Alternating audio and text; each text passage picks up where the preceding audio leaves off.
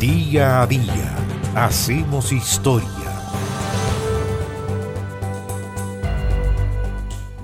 Originalmente Concepción estaba ubicado donde hoy está Penco. Y Concepción fue trasladado hasta el Valle de la Mocha debido a un violento terremoto y tsunami que se produjo el martes 25 de mayo de 1751. Ese fue el cuarto terremoto que sufría Concepción desde su fundación. Ya en la noche del 23 de mayo de ese año 1751, un fuerte remesón había puesto en estado de alerta a la ciudad.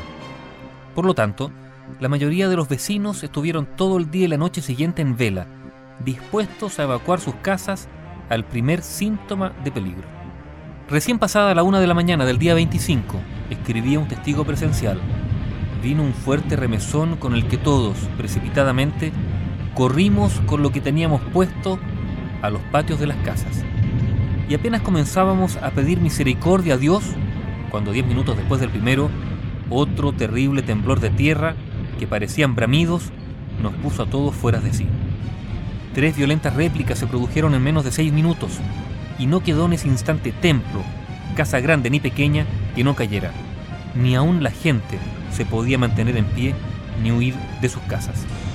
Y este testimonio de un sobreviviente agregó, como a la media hora, el agua del mar comenzó a hervir y a retirarse precipitadamente, dejando toda la bahía en seco.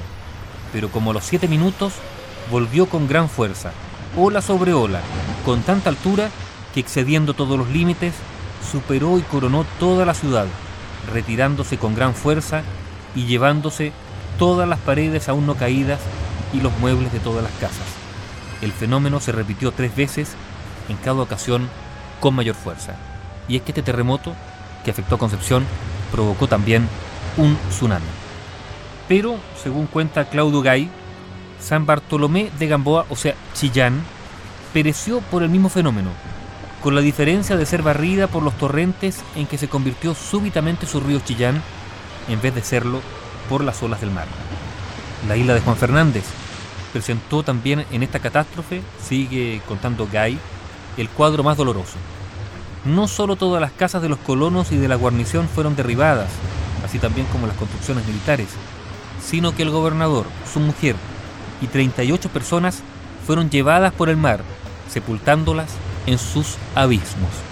La catástrofe también afectó a Santiago, aunque en menor medida, por lo que el gobernador, Ortiz de Rosas, llegó de inmediato a Concepción.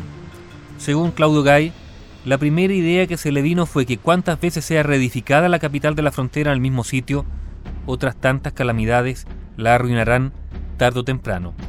Fue así como propuso al cabildo el traslado de la ciudad a otro punto, menos expuesto a las invasiones del mar. Como era una medida demasiado importante, propuso que también se debatiera en Santiago para que así todos participaran de la responsabilidad. Mientras, los vecinos de Concepción debían reconocer los lugares que les pareciesen más convenientes y le entregaran o remitieran su voto en pliego cerrado y sellado. Y así ocurrió, Concepción fue trasladada hasta el Valle de la Mocha, donde está ubicada en el día de hoy, esto luego de este terremoto y tsunami, el cuarto desde su fundación, que lo afectó el 25 de mayo de 1751. Bio Bio, la radio con memoria.